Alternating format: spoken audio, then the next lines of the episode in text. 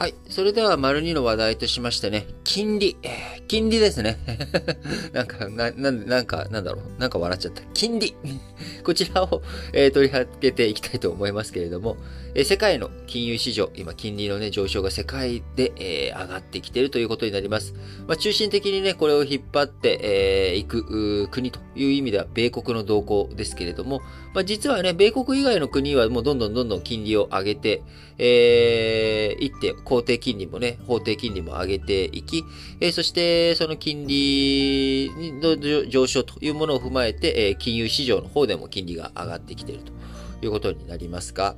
えー、アメリカ長期金利の指標となる10年もの国債金利の利、国債利回り。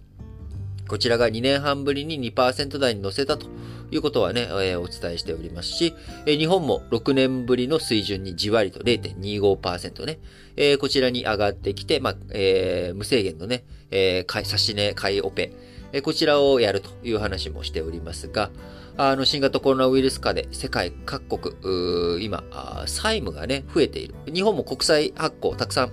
えー、財政措置としてしたわけじゃないですか。えー、みんな新型コロナで苦しんでいると、えー、経済がシュリンクしないように、えー、民間がみんなあ外出しないとかお金使わないっていうことになると、その分だけみんながお金を使わないと、え支出が減る。え支出が減ると、その分だけ、え企業の収益が減る。え企業の収益が減れば、その分だけ、えみんなの雇用とか、え賃金とか、こういったものにも影響を与えるということで、え経済、みんなお金をね、使うのが減ってしまうと、経済規模ちっちゃくなっちゃう。じゃあそのちっちゃくなっちゃう時にどうするかっていうと、え政府がお金を出す。え政府がお金を出すことによって、え、経済、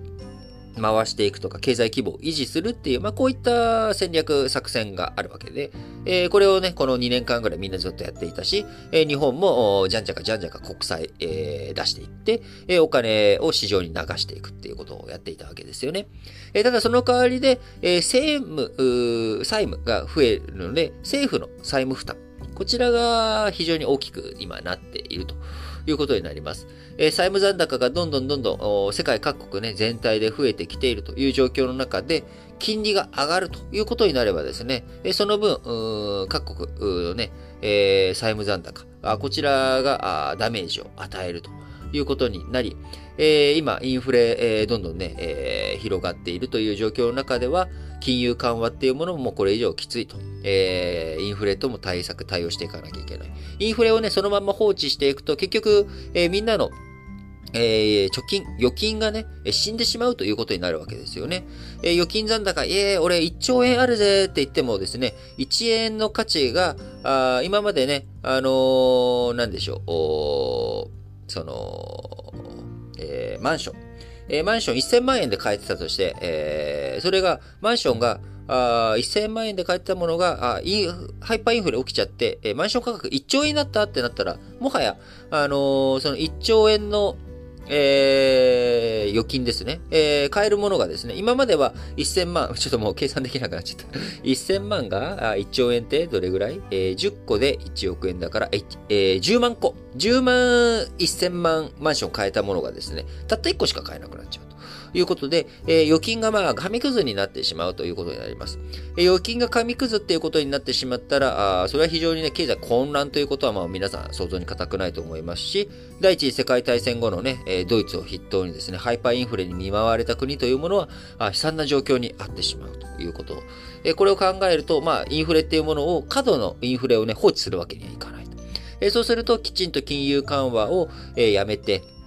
え、金利を上げていくとか、あまあ、そういった動きになっていくわけなんですけれども、えー、金利が上がっていくと、先ほど申し上げました債務負担。えー、こちらがね、え金利返さなきゃいけない金額が大きくなるので、え財政の圧迫ということになっていきます。えそうなってくると経済基盤の弱い、え南ヨーロッパとかね、あのギリシャとか、あイタリアとか、あよくね、こう、債務問題で、え話題になる国ですけれどあるいは新興国とかね、こういったところで大きな影響を与えるということになっていきます。えー、まあ、そういった状況の中ですね、あのー、どういうふうに対応していくのかというところですけれども、えまた、あの、アメリカがね、金利を上げていくっていうことになると、え他の国も金利を上げていかないと自分たちの通貨がタイドルで負けていくっていうことになっていくと。えそうすると輸入物価、え上がっていってしまうと。自分たちのね、通貨が国債の国際的な為替相場の中で、え弱いということになると、え輸入物価が厳しくなると。え日本の場合はね、外貨建て、えドル建ての負担というもの、ドル建ての債務っていうものは国としてはあんまりないわけですけれども、あのー、他の財務基盤が弱い国とかはですね、え、自分たちの国の通貨で、え、債務を発行してもですね、債券発行しても、それでお金もらってもあんまり困って、あんまり使う道ないんですよね。自分たちの国で何も買うものななかったら。えそうなると、ドル建てで調達しなきゃいけない。なぜなら、えー、例えば、あの、要は何のためにお金集めるんですか？使う、使うためですよね。でも国内に欲しいものなかったら、あのー、しょうがないわけです。例えば僕らが、えー、なんでしょうね。あのー、何でもいいんですけど、タイのバーツ、持っててもしょうがないんですよ、日本で。だって日本でバーツで買えるものないじゃないですか。えー、タイにいるからこそバーツって意味があると。でもじゃあタイで買えるもの、まあ、タイだと自動車とかも作ってるんでね、えー、バーツでもいろんなもの買えるわけですが、え究極、えー、タイの中で売ってないものっていうものはバーツじゃ買えないわけです。えー、バーツをドルに交換して、えー、手に入れていくっていうことになるよね。そうすると、えー、外貨建てでの債務っていうものも当然、えー、あったりするわけ。タイに外貨建て債務がね、本当にあるかどうかっていうのはちょっとごめんなさい。僕、不勉強でちゃんと分かってないんですけど、まあ、新興国の中で、えー、外債、えー、ドル建てのね、債務っていうものを抱えている国というのはたくさんあるわけで、そうすると、えー、その国のね、えー、通貨、為替が弱くなっちゃうと、ドル建ての金額があ大きくなっちゃうということになっちゃいますんで、そうすると非常に苦しくなっていくと。いうことをダブルパンチでね。なので、為替の状況とかも考えていくと、金利、アメリカが上げていくっていうこと、ドルの金利が上がっていくってなると、それについていかなきゃいけないと。トルコ以外はね。トルコはね、逆のことやってますけれども、あの、まあ、そういった状況になっております。